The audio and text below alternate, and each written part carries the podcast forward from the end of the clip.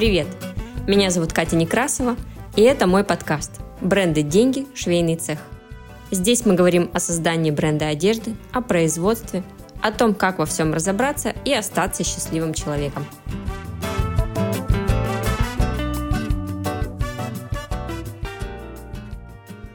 Всем добрый вечер! Тема эфира у нас сегодня перфекционизм и как он мешает в работе или помогает. Сегодня я пригласила психолога, его зовут Николай Ковалев. Он занимается практикой с 2012 года. Познакомились мы давно. Считаю его очень классным экспертом в своей теме. И поэтому поговорить хочу именно с ним. Ко мне часто приходят заказчики, и я вижу, что их желание сделать что-то нереально классное, что я даже не знаю, чем помочь потому что вроде бы и делаешь для них супер классно. Я не могу сказать, что мы косячим. Все идеально сделали, но что-то все равно не так и что-то им мешает двигаться дальше. Поэтому хотелось бы поговорить, где вот этот правильный перфекционизм, который должен быть в работе у специалиста, вообще у человека, который занимается какой-то деятельностью, и где это переходит в какую-то неправильную историю, ну, чтобы можно было это как-то скорректировать ну, тут сразу можно подумать по поводу того, какую задачу человек пытается выполнить, когда к этому перфекционизму склоняется. То есть, как правило, понимаешь же, может быть, ты слышал такое выражение масштаб цели определяет масштаб личности. И вот ставит себе какую-то невероятную цель и пытается достичь ее минимальными ресурсами, возможно, и за очень короткий срок но человек ставит себе нереально высокую цель. Допустим, нереально высокую. Одна из возможных целей почему человек может ставить очень высокую планку, состоит в том, чтобы эту планку не мочь взять. Я говорю о том, что в какие-то моменты в успех так трудно поверить. Его последствия, если этот успех будет достигнут, могут означать такую большую перестройку в жизни, что проще саботировать собственный успех. Тогда зачем зачем тогда ставить себе такую цель, чтобы ее потом саботировать, чтобы потом себе какие-то неврозы зарабатывать, что ты ее не смог достичь? Ну, человек же такая штука противоречивая. У него могут быть очень взаимоисключающие цели одновременно. Одна цель э, чувствовать себя достигающим чего-то, да, а другая цель ничего не достигать. Как это реализовать? Вот один из способов поставить себе задачи, к которым ты будешь идти, но никогда до них не дойдешь. И тут у меня, конечно, вопрос к тебе следя за твоей, так сказать, творческой биографией, так сказать, карьерным ростом, я очень впечатлен, как ты переключилась с одной профессии на другую, да, стала так в ней энергично развиваться, идти вперед и достигать каких-то достаточно больших амбиционных целей и не останавливаешься в этом. Тут вопрос э, к тебе. У тебя же тоже перестраивалась жизнь сильно, когда ты меняла профессию. У меня просто сейчас и до сих пор есть такие цели, которые меня пугают, потому что я понимаю, что жить в том ритме, в котором я живу, дальше невозможно, а я вроде как мне хорошо в этом ритме, но я хочу по-другому. Конечный результат должен быть иной. И у меня, конечно же, тоже есть своеобразный перфекционизм, из-за которого я не могу начать ну, какие-то свои новые проекты. Ну, вот настолько я хочу их начать, что иногда начинаю саботировать и просто ничего не делать, потому что, блин, это надо вот это сделать, вот это сделать, и вот это, вот это, вот это. И когда я вот этот список себе выкатываю, я понимаю, сколько мне еще нужно сделать, и такая, ну, в другой раз. Наверное, попозже. Ну, Перфекционизм с точки зрения психолога это хорошо или плохо? Ну, психолог должен быть туп, ленив и аморален, да. Никакого плохо или хорошо точки зрения психолога нет. Есть только вопрос в том, что он тебе дает, перфекционизм, как ты его используешь mm-hmm. Одна из целей, с которой ты можешь использовать, саботаж. И это же неплохо. Ну, это может кому-то пригождаться. Например, да, есть у человека на бумаге где-то написанное кем-то, он в книжке прочитал, что он не будет успешным, пока у него не будет своего бренда одежды ему обязательно его нужно сделать. Не знаю, все друзья говорят, должен быть у тебя бренд и самый лучший бренд и так далее. А в глубине души он знает, что какой бы классный он бренд не сделал, он не будет достаточно классным, чтобы все его зауважали, чтобы жизнь стала без проблем и так далее. А вообще-то он, не знаю, граффити рисовать на стенах хочет. Думаешь, и... это такая бывает навязанная цель? Навязанная, как навязанная? Ну да, навязанная, можно и так сказать когда человек головой думает, что у него цель одна, ну, в глубине души знает, что если он ее достигнет, он только разочаруется еще больше. Поэтому у меня вопрос, как бы, да, вот эти вот твои люди, которые к тебе приходят с высокими требованиями, что они дальше делают с тем, что они разочаровались в результате, который у тебя получили? Они идут к другому, к другой ателье? Ты знаешь, очень по-разному. То есть, смотря по какой причине мы расстались. Я уверена, что есть такие заказчики, которые, возможно, недовольны нашей работой, и они пошли искать другого конструктора, другое ателье, которое подходит им по-другому. Я надеюсь, что их не так много. Когда они возвращаются снова и снова, то есть они разработали одну коллекцию или один продукт, потом он у них пошел, они возвращаются за следующим. Когда у нас есть такое взаимодействие какое-то время, я понимаю, что у них есть рост, я понимаю, что мы часто разговариваем, я знаю, что у них есть трудности, я практически знаю, кто где продается и с чем они сталкиваются. И мне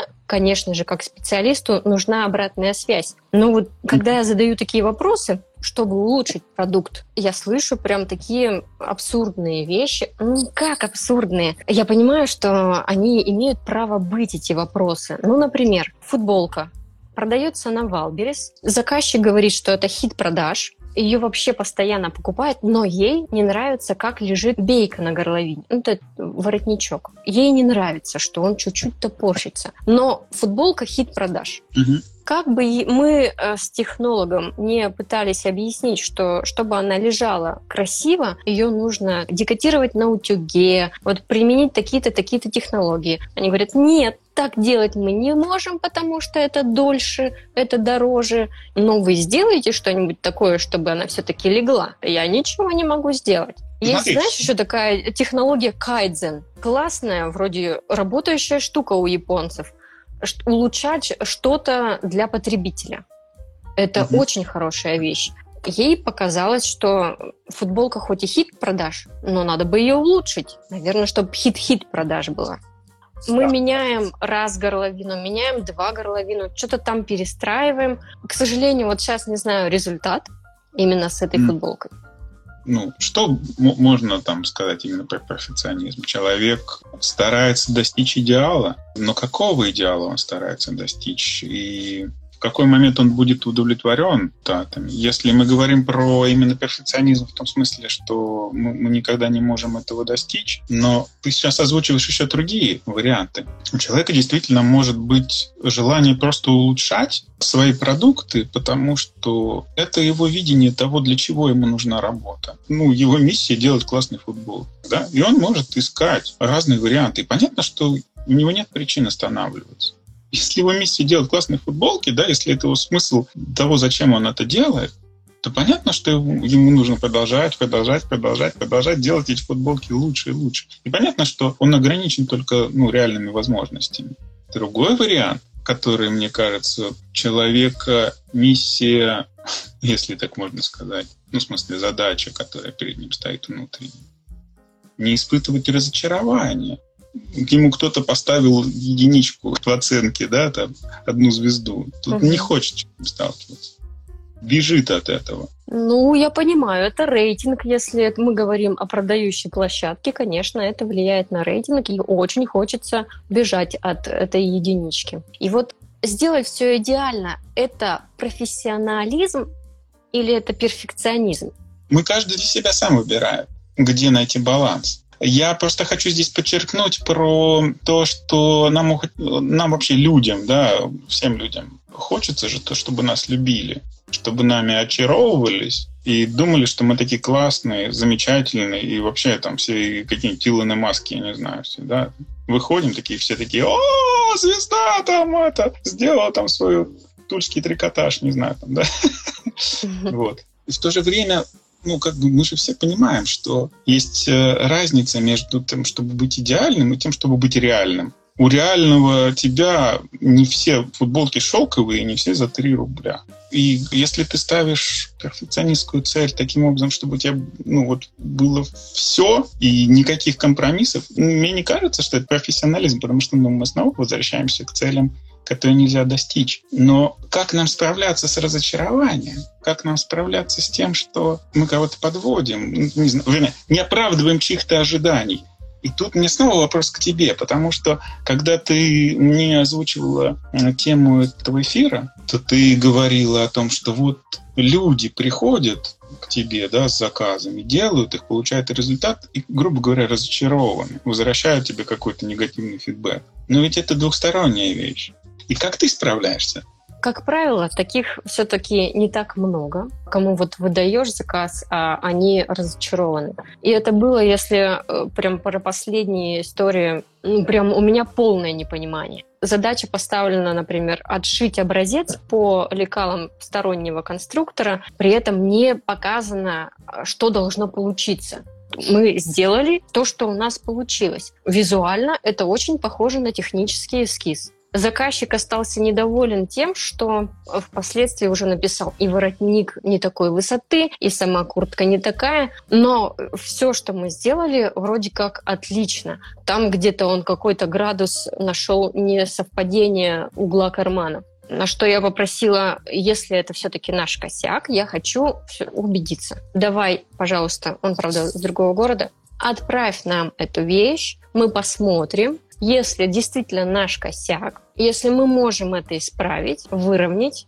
мы это сделаем. И у тебя будет идеальный образец эталон. По итогу ничего не понравилось. То есть наша работа была практически впустую. Да, мы получили за нее деньги, но я понимаю, что ну, а стоило ли вот так делать, когда задача была поставлена как будто что некорректно. И как ты справляешься с тем, что вернее, даже не так. У тебя вообще есть проблема, потому что вот ты такой, мне кажется, энергичный, сильный человек, который вижу цель, не вижу препятствий.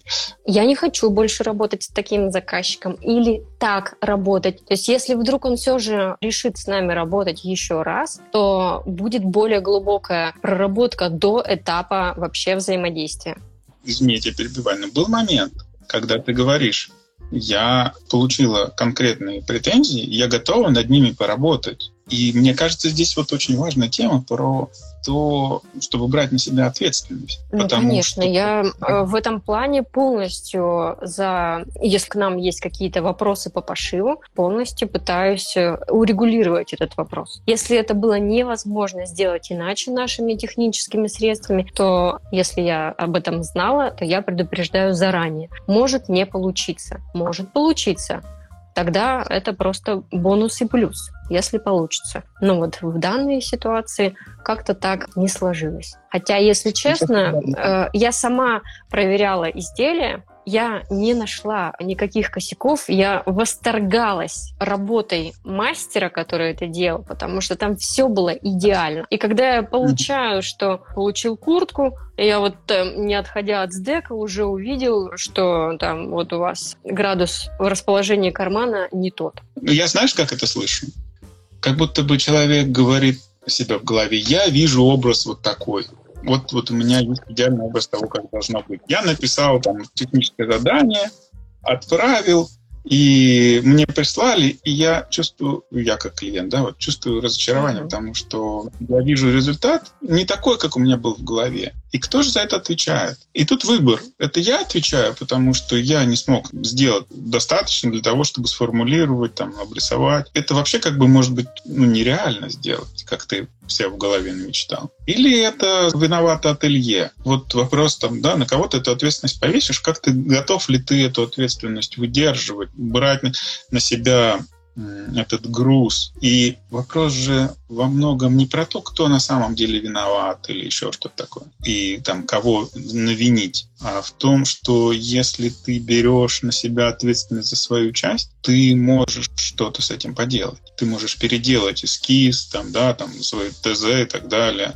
А если ты говоришь, вы все виноваты, а я здесь ни при чем, просто вы меня разочаровали, то ты теряешь вместе с этим и возможность как-то повлиять. Типа, я пойду к другому. Я как, как компьютерщик, да, кроме психолога, да, мне очень хорошо знакома эта любимая присказка про ТЗ, где написано uh-huh. добавь какую-то кнопку, на которой будет там сделать все хорошо. Ну, по сути, uh-huh. то же самое.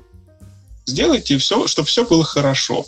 И понятно, что там какое-то ТЗ есть, но это может ТЗ не биться с его ожиданиями реально. И ну, он пойдет к другому ателье, скажет, тоже сделайте мне все хорошо. Они тоже не сделают. Он тоже скажет, это вы во всем виноваты. Он будет ходить до тех пор, пока он не возьмет ответственность обратно, либо вообще не откажется от этой затеи. Ну, короче, не расстраиваться по этому поводу, да? А ты расстраиваешься. А Но меня это в моменте, это меня расстроило. Я попыталась понять, а что мне сделать, чтобы у меня такого же больше не произошло? Подстраховать или что-то еще? Как мне наладить коммуникацию так, чтобы было правильно? Я не уверен, что это реалистичная задача. И это звучит как перфекционизм с твоей стороны. Как мне сделать, чтобы все мной не разочаровывались? Ну, я бы, конечно, хотела, чтобы никто не был мной разочарован. Это мое, ну, да, профессиональное желание быть угу. таким крутым специалистом, чтобы вот э, про нормальное ателье говорили только, вы знаете, ага. только туда. Я думаю, что это очень здоровое и нормальное желание, но как бы оно не отменяет того, что ну, нужно при этом двигаться к определенной цели не значит, что ты все, что не, не является этим сам, этой самой целью, это все плохо. Смотри, ты у хочешь... нас есть вопрос. Наташа спрашивает, как э, на берегу определять таких заказчиков. Я бы тоже очень хотел, знаешь, вот, э, чтобы на берегу определять клиентов, которые ко мне придут и не останутся у меня, допустим, да. Вот, вот сразу, что я на них буду время тратить? Я как-то на берегу, пожалуйста, по первому запросу, чтобы они не написали, я на аватарку посмотрел, и такой, нет, это не мой клиент. Было бы классно. Да, такой красный индикатор на аватарке. С этим не связываться. Я вижу, что жизнь, она, она предполагает разочарование. Если бы все давалось легко, да, без борьбы и сложностей, то у всех были бы нормальные ателье. Ну, то есть пришел, просто как бы сделал и все. И мне кажется, вот та формулировка, которую ты мне вот изначально давал по перфекционизму, она для меня так и звучала. Про то, что клиенты приходят и хотят, чтобы они дали ТЗ, его сразу поняли, сразу сделали, как они хотят, и сразу все идеально продавалось. И никаких не возникло бы на этом пути препятствий. Как определять людей на берегу? Я не знаю, но я знаю, что очень важно, когда с такими людьми сталкиваешься или с такими вот конфликтными, очень важно иметь вот здоровый элемент внутри себя, который позволяет, когда тебе выкатывают претензии, сохранять критику внутреннюю в этом плане и не брать, например, сразу на себя всю ответственность. Говорить, ой, нет, во мне разочаровали, значит, надо все переделать вопрос во многом про то, как выдерживать столкновение с такими запросами, с такими претензиями как отделять. Хорошо. И как выдерживать? Ты, может быть, лайфхак какой-нибудь подскажешь? Ну, например, вот я помню в банке, когда я еще работала, знаешь, у нас учили работать с недовольными клиентами. Нужно было смотреть им вот где-то вот сюда над глазами, между бровей. Ты таким образом как бы не вовлекаешься, что ли. Ну, в общем, какой-то такой психологический прием. Ты становишься зомби, который смотрит между глаз и говорит им какую-то важную информацию, как робот. Чтобы тебя не могли ударить, надо находиться подальше. Вот здесь здесь э, какой-то лайфхак есть? Мне кажется, очень важно определить э, вот границы собственной ответственности. Да. Мы базируемся на том, что на эмоциях очень легко уйти куда угодно. Поэтому если ты хочешь, чтобы сохранять какие-то границы, да, чтобы их не продавливали, и чтобы ну, какую-то объективность собственной самооценки иметь, тебе нужно заранее обычно решить, что является областью твоей ответственности, что не является. И потом, соответственно, выдыхать, вспоминать и опираться на это. Вот это лайфхак. Угу. Границы выстраивать. То есть это проговаривать или каким-то образом, как их манифестировать? Вот мои границы, вот. Манифестировать ты их можешь потом. Это всегда непростая задача, но тебе нужно сказать, вот я здесь поставил границы, вот, вот, вот это, за это я считаю себя ответственным, вот за это не считаю. Вы, вы можете считать что угодно. Но дело не в том, как манифестировать, дело в том, как ты самому себе это говоришь. Да, я отвечаю за что? За то, чтобы было по ТЗ. Если ТЗ кривое, я за это не отвечаю. Ну, не знаю. Вот, ну, прям все прописываешь. Mm-hmm. Поэтому неплохо бы понять, в каких пределах ты отвечаешь за пределами ТЗ, да? Неплохо бы заранее это понимать, потому что, ну, на ходу тебе можно куда угодно завести. И тут уже зависит очень сильно от вот этих прочностей, собственно, границ. Если они у тебя слабые, да, то тебе нужно предпринимать какие-то усилия для того, чтобы укрепить заранее. Потому что, опять-таки, да, если нашел человека и видит, что у тебя здесь мягкое место, его можно давить, он будет давить, а у тебя не будет сил. Ну, как бы я ни пыталась себя подстраховать со стороны ТЗ, то есть говорить, надо вот так составлять или хотя бы вот так, или можно вот так еще попробовать, а вот еще вот это вот и вот это вот. Не всегда все равно mm-hmm. это получается да, возможно, потому что творческий процесс. Но опять же, вот если есть заказчики подготовленные, то вообще вопросов нет. Как перфекционизм связан с чувством вины с одной стороны – и абьюзом или использованием с другой? Есть ли противоядие? Попадаю регулярно в свою несовершенность и под чувством вины готова сделать все. Если у нас есть больное место, там, скорее всего, с детства, да, мы находимся в роли нами всегда недовольны, да, где мы каким-то образом мы нагружены ответственностью за, за чувства родителей чаще всего. Чаще всего какая-нибудь история про то, что в родительской семье мы оказывались нагружены работой по регулированию переживаний родителя какого-нибудь. Если он расстраивается, нужно его подбодрить. Если он тобой недоволен, нужно это исправить и прочее. И когда мы в взрослой жизни сталкиваемся с ситуациями, где у нас есть какой-нибудь клиент, который выражает это самое недовольство, то тут же просто, извините, взрывоопасная смесь. Ты начинаешь реагировать из этой вины, а человек, который тебе эту вину предъявляет, он обычно это сразу чувствует, как бы, ну, вот, где тонко там и рвется. Ты реагируешь да. из вины, и начинает наседать. Но тут, вот, знаешь, вот такая вот история, вот такая история, я понимаю, что в нашем деле она может быть в индивидуальном пошиве. Понимаешь, как бы у нас нет права на ошибку. Ну, как бы нет у тебя один кусок ткани практически, и ты должен понять непрофессионального человека, который к тебе пришел что-то пошить. Ты должен понять, что он хочет, виртуозно понять, что он хочет, и сделать это с первого раза. И тут понятно, что когда это не согласовано с заказчиком как-то предварительно, то получается такая ситуация, что ты сделал так, как понял ты его, а он, оказывается, не так вообще рассказывал. И вот для этого, между прочим, когда я поняла, что есть вот такая вот в этой сфере история тотального непонимания с первого раза. Вроде как люди разговаривают на русском языке, но они не понимают друг друга. Я поняла, что инструмент как 3D-моделирование э, просто спасительный. У нас есть сейчас индивидуальный пошив, и чаще всего я отдавала его портной, который умеет кроить сразу на ткань. То есть, чтобы долго не согласовывать там это все,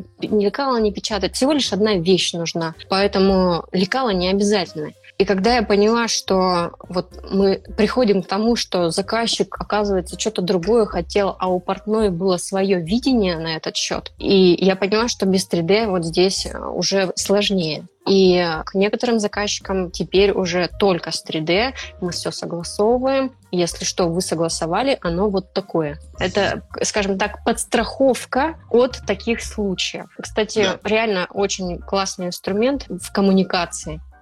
У нас есть еще вопрос. Да. Может быть, э, есть какой-то спектр определенных вопросов. То есть ты задаешь ему определенные вопросы и сразу начинаешь понимать, ага, вот это вот будет так, а вот это вот так. Мы так устроены, что если это наше больное место, то мы будем игнорить любые сигналы о том, что что-то не так. Наоборот, то есть, ну, это наша какая-то привычная роль быть виноватым, например каким-то образом мы здесь попадаем да, в свою больную точку. Она привычная, поэтому как бы какие вопросы ты не, не задай, ты ответы не прочитаешь нормально. Поэтому вопрос, не какие вопросы задать клиенту. Это скорее секрет в том, чтобы научиться слышать, узнавать те чувства вины, да, например, которые возникают, и реагировать на них как на тревожные звоночки. Я вот начал с человеком общаться, он мне дает какие-то штуки, и я вдруг начинаю себя чувствовать должным, виноватым и так далее больше, чем обычно. Это первая вещь, которую можно слышать. Еще и, можно услышать. И в этот момент надо себе вопросы задать, а почему я это слышу, почему меня это триггерит, вот эти себе надо вопросы задать и попытаться угу. раскопать, почему. В этот момент надо тебе задать вопрос, а я сейчас вот с этим человеком продолжаю работу, помогать ему, потому что это действительно необходимо или потому что мне нужно обязательно исправить свою виноватость, вернуть себе чувство, что я не виноват и так далее. Да, ну, то есть мы, мы про что работаем? Про задачу, которую надо решить? Или про свои эмоции, которые выходят из-под контроля и хочется очень как бы вернуть себе нормальное состояние, не быть больше виноватым. Очень часто человек, который э, может оказаться таким небезопасным в этом плане, это человек, который сначала тебе очень льстит. Вот ну, человек, который вначале рассказывает, как какой то замечательный, как у тебя все прекрасно, да? Не зная тебя еще, да. Ну, нахваливать тебя за каждую там супер классную штуку, и ты не слышишь там а потом вдруг он начинает постепенно переключаться на то, что в прошлый раз было лучше. Слушай, как ты прав, как ты прав, слушай. Я прям узнала некоторые моменты, что вот я на этот тревожный... Нет, я, конечно же, может быть, себе как-то и галочку поставила. Что-то как-то подозрительно это вот все. Но вот есть заказчики, которые пришли вот с тем, что, ну, знаешь, из Инстаграма, как правило, либо кто-то так нахвалил тебя, может быть, чересчур, к тебе пришли уже с тем, что «О, это ты единственный, кто может мне помочь, давай ты сделаешь вот все как-то так, как мне надо, у меня будет супер классный результат». И я вроде как сначала думаю, М, классно, меня порекомендовали, круто, конечно, да-да-да-да. А потом-то выясняется, что есть вопросики. Слушай, это от ответственности, которая на тебя нагружает. И смотри, тебе сначала кидают прекрасную затравку в виде того, что тебя делают непогрешимым, и тебе очень хочется им оставаться вот этим идеальным, классным и так далее. Перфектным, mm-hmm. да. А потом тебя за эту приманку, за этот крючочек и тянут. В том смысле, что, дорогой мой, теперь, пожалуйста, не разочаровывай меня, потому что, ну, как бы, если ты хочешь быть таким классным, то ты должен плясать под мою дудку, грубо говоря, иначе я же скажу, что ты не такой классный, и ты перестанешь чувствовать чувствовать вот эту вот эйфорию того, какой то классный. вот. А мы меняемся. Я тебе буду продолжать рассказывать, какой то классный, а ты будешь делать все, что я скажу. И вот, если честно, я на этом крючке, простите меня, пожалуйста, сижу очень плотненько. Потому что я понимаю, что на рынке не каждое ателье, не каждый мастер способен делать одежду такого уровня, как делаем мы. Есть, конечно, еще круче есть, безусловно, есть и те, кто прям вообще там такое делают. Но так, как делаем мы, так, как делают мои специалисты, прям не придраться. И мне очень приятно, когда там куча сердечков, огонечков и лайков, и я передаю все, что делают, там, как реагируют подписчики им, и они тоже счастливы и делают еще, стараются еще лучше, еще лучше. Дело в том, что мы на рынке, и мы хотим клиентов, чтобы они к нам пришли, вообще, чтобы они нас заинтер... нами заинтересовались. Мы должны показывать себя в лучшем свете. Ну, то есть мы же не будем, чтобы к нам пришли клиенты, говорить, знаете, у нас вот э, стежочки — это говно, все остальное классно, но стежочки — это говно. Очень хотим заранее вас предупредить. Но так же не работает. Вот ты знаешь, если честно, вот хочешь правду или нет, вот когда я вижу, что ко мне пришли с изделием, которое я понимаю, что будет не так, как я уже чувствую, что себе запланировал заказчик, что, например, у нас не такое еще оборудование. Допустим, у нас петли бьются на бытовой машине. я знаю, априори, что заказчик будет придираться ко всему, и либо у нас будут петли биться на бытовой машине, либо они будут делаться вручную. Выбирайте. Конечно, все угу. за бытовой машиной. Сразу, да? Да, просто она не такая, получается, крутая, как э, было бы, если бы это была специализированная машина. И тут мы возвращаемся к тому, о чем я говорю. Потому что одно дело реклама самого себя, да, а другое дело продолжать жить в этой рекламе пытаться. Одно дело привлечь внимание, да, и сказать, приходите к нам, смотрите, в Инстаграме у нас все наши польты идеальные, да? Но потом к тебе приходит человек, если ты ему пытаешься, грубо говоря, судорожно запихать все неидеальные польты в чулан, то из этого получится, как бы, да? Ничего хорошего. И ты не пытаешься это делать, ты говоришь о том, что, ну, вот есть реальность. И здесь, да, вот есть некоторый баланс, который приходится каждому идеально, индивидуально искать и каждому отвечать за то, как он его распределяет. Мы не можем всем начать рассказывать про наши недостатки при первой встрече, потому что тогда мы никого не встретим. Но в то же время, если мы будем просто пытаться скрывать все всегда, да, и строить из себя идеальных себя, то рано или поздно мы столкнемся с тем, что мы не можем выдержать эту планку, которую сами задали, и столкнемся с тем, что ну, у нас будут конфликты. Ну, насколько идеально себя показывать, насколько пытаться стремиться к этому идеалу, да, сколько ты ресурсов на это готов положить. Это твой выбор и твоя ответственность. Тут, мне кажется, нет правильного ответа, но есть сложный поиск баланса. Ну вот, возможно, многие и в принципе и не показывают себя, что, потому что еще не считают себя достойными какого-то показа. И вот такой у меня есть еще вопросик. Вот к себе-то перфекционизм, он а, же тоже есть. Твои цели, и ты вроде как не должен облажаться, когда ты идешь к своим целям. Это как бы нехорошо прилюдно это сделать. Как а, не бояться облажаться, дать себе возможность такую, или, может быть, как это трудность преодолеть? Ну, мне кажется, основной способ преодоления состоит в практике. Тут очень важный этап, как бы, да, не развалиться, да. Но обычно, если ты снова пытаешься делать, это значит, что ты уже не развалился. Ну, потому что как? Можно сделать, облажаться, сказать, все, я закрываю ателье, больше никогда в эту сторону не ногой, теперь я буду писать картины написал картину, облажался. Нет, нет Все. подожди, теперь я пойду в коучи. Или я буду раскладывать таро. Вот да, так да, надо да. поступать обычно. Да, да, но потом ты разочаруешься и там. Потом ты тоже там ну, наломаешь дров.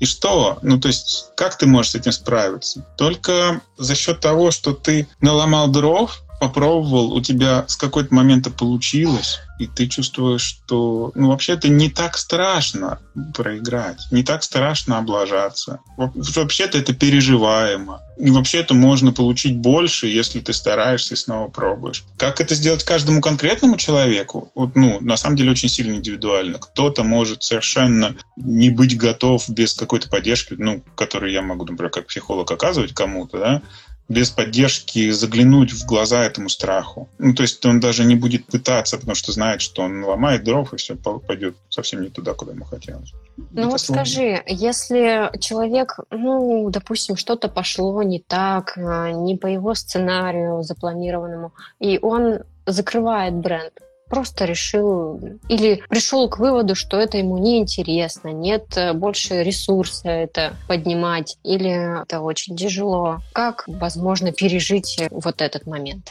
У каждого опять-таки свои задачи. Одна из самых сложных. Ну вот ты же понимаешь, что это сложно признаться. Вот я пытался, у меня не получилось. Вот я понимаю, вот это конкретно про меня. Я не иду в свои новые проекты, потому что я не чувствую, что у меня получится сто процентов. Я не чувствую, что у меня есть на это ресурс. Я очень хочу к этому прийти, но не чувствую, что у меня есть силы. Я как бы чувствую, что я так устану, и не факт, что у меня получится. И поэтому Конечно. мне вот лучше бы не начинать тогда. Вот это Может вот быть, можно как-то преодолеть? Я не могу себе позволить вот почему-то взяться за проект и облажаться. Сложно мне. Я уверена, что он получится. Я не уверена, что он может пользоваться спросом. Я не уверена, что у меня получится с продажами, например какую-то часть производственную я знаю, что я смогу закрыть. Может быть, э, я боюсь, что я не смогу контролировать производство на аутсорсе, и мне придется самостоятельно это делать. Либо все-таки как-то придется научиться контролировать пошив на аутсорсе. У меня пока лично у меня контроль плохо получается. Я просто, конечно, не пробовала работать с классными фабриками. Это, конечно, другой вопросик. Почему я пытаюсь идти к надомницам, когда мне нужна какая-то небольшая помощь, у меня рук не хватает, Я пытаюсь отдать кому-то изделие, пытаюсь максимально донести то, что нужно сделать, но я понимаю, что меня не слышат. И изделие, скажем так, не в том виде, в котором оно вышло бы, если бы здесь все было сделано. Слышится, знаешь, какая тема? Про вот эту самую допустимость ошибки. Ты вот говорила про то, что ошибки там в определенных условиях недопустимы вообще. Да? У нас одна попытка сделать один единственный экземпляр и так далее. Но это ведь не совсем правда. Нет, а, это, конечно, а... неправда. Если смотреть на это со стороны, летит самолет, и у этого пилота нет права ошибиться. Ну, у нас не такая история. Мы ничьими э, жизнями не жертвуем. Это всего лишь кусок ткани, и вроде как можно ошибиться. И если с той стороны заказчик тоже лояльный, и он готов на какой-то экспериментальный результат, то у нас все сложилось. Если не готов, то ну, вот получается, что мы неправильно его поняли, все пошло не так. За что ты берешь ответственность в этот момент? За судьбу заказчика, который теперь никогда не сможет, не знаю, быть счастлив без этого идеально пошитого заказа, или за судьбу своего ну, своего ателье, который теперь никто никогда не придет заказы делать, если ты где-то налажала в каком-то месте, или просто. Ну, вот конкретный заказ, где ну, ты отвечаешь, да, ты налажала, как бы фигово, не знаю. Конечно, ответственность у меня перед коллективом. Я как локомотив должна быть лицом. Я должна ну, очень много что сделать, чтобы у всех была работа. Несомненно, это очень важно, но можешь ли ты никогда не налажать? Не могу. И что будет, не можешь никогда не налажать. Рано или поздно где-то что-то происходит не так. И вопрос в том, как жить-то с такой ответственностью, да, если ты считаешь, что не, не может быть ни одной ошибки? Рано мне или поздно. приходится выкручиваться из этих ситуаций. Мне приходится находить решение, как мне договариваться с заказчиком, что я могу сделать, если там портной ошибся или что-нибудь еще пошло не так. Пытаюсь находить. Ошибки возможны, и с их последствиями можно справляться. Вот в чем все, мне кажется, фигня. Потому что зачастую, когда нас что-то пугает, это выглядит примерно так. Если здесь ошибусь, то все. Что все? Все. Вообще все. И опять-таки, да, когда ты сталкиваешься с этими штуками неоднократно, облажался где-то такое, ну, и раз в раз находишь, как решить вопрос. Как там да. в этом Бэтмене, да, зачем люди падают, чтобы вставать, да, научиться? Ну, просто мы встаем, мы, мы не, не непогрешимые люди, Проблема в том, что иногда не получается. И как ты с этим справляешься? Что ты с этим будешь делать? Закрывать ателье? Наверное, нет. Искать способы как- как-то найти выход из этой ситуации? Наверное, да. Вот. Что-то мы ушли от, от какой-то темы, которая...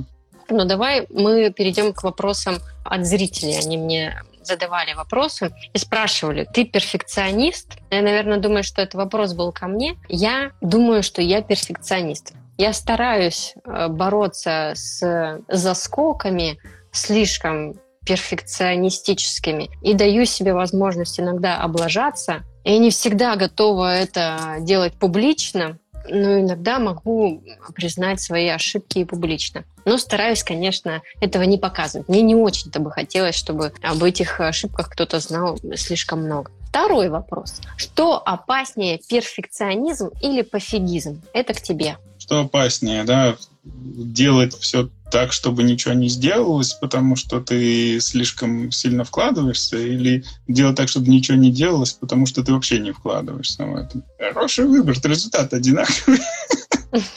Не знаю. Мне кажется, на перфекционизме можно далеко уехать, стараясь, вкладываясь, достигая каких-то штук, до тех пор, пока этот перфекционизм вот, ну, не совсем все засаботировал, можно далеко уехать, а потом выгореть и оказаться с большими сделанными вещами, которые тебе совершенно не радуют. Не знаю, это хорошо, плохо, кому-то нужно. На пофигизме, наверное, про страх, собственно говоря, столкнуться с этими переживаниями, да, вот тяжелыми, там, вины, там, где-то там, разочарования, там, еще что-то такое, которое ты маскируешь через то, что я не буду об этом волноваться. Я закрою глазки, как бы, да, сделаю вид, что монстров никаких нету рядышком, да, вот, и они тебе там загрузят, в конце концов. Но это, конечно, тоже способ. И, и да, наверное, скорее всего, это знаешь, что превратится?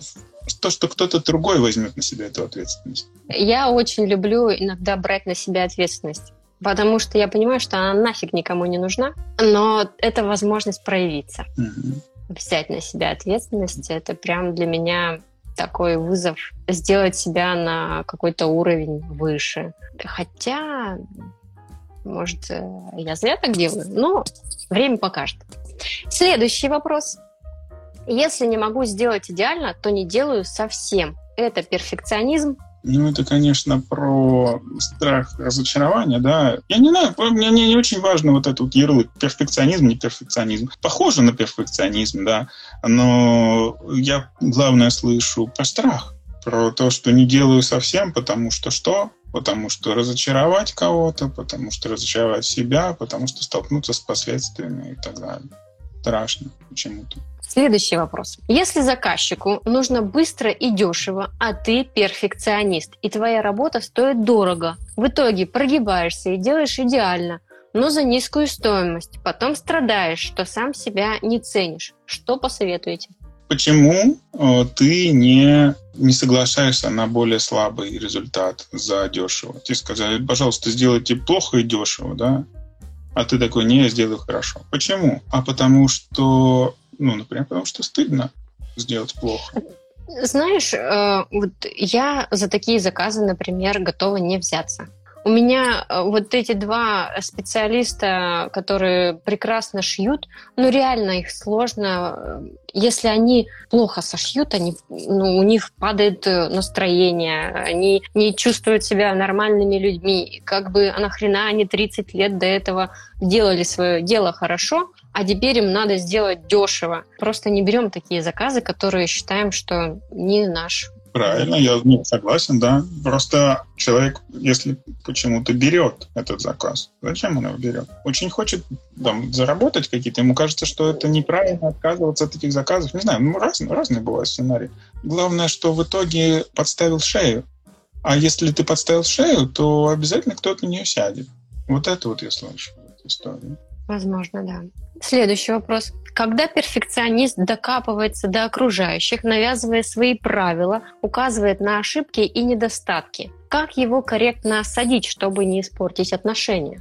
В психологии такая штука есть, как локус контроля. Да? Вот нас учили, что когда клиенты приходят, они приходят с жалобами, типа, сделайте так, чтобы, короче, у меня там, жена или муж там исправились. Я пришел к вам на, на, сеанс, у меня ссоры постоянно вот с, с женой, да, сделать, чтобы жена исправилась. Вот. Это типа, исправьте моих заказчиков, да?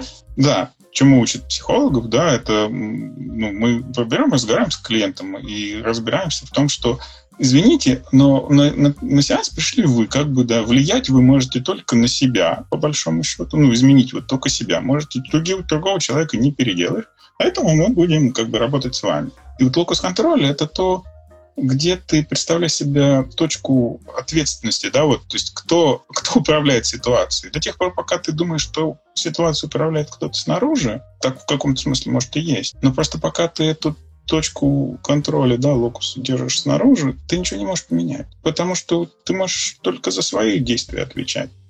Как сделать так, чтобы клиенты, ну, заказчики, которые не хотят тебя слышать, да, изменились? Ну, никак.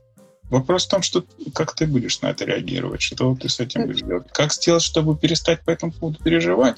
Ну вот исследовать себя, искать, почему у тебя это вызывает переживания, где твои болевые точки. Ну вот э, буквально не так давно была подобнейшая ситуация, когда заказчик ну, просто просил, очень умолял сделать вот только так, а не иначе, и только вот таким способом. Это по-хорошему результат не улучшил, но мы сделали так, как есть, мы измучились максимально. То есть вместо там трех дней работы ушло шесть дней работы. Я понимаю, что я недовольна этим экономическим результатом, потому что мы могли сделать проще, у нас был бы такой же классный результат, как он был. И тут у меня корректность уже перестала работать. Мы просто отдали все заказчику, распрощались с ним полностью.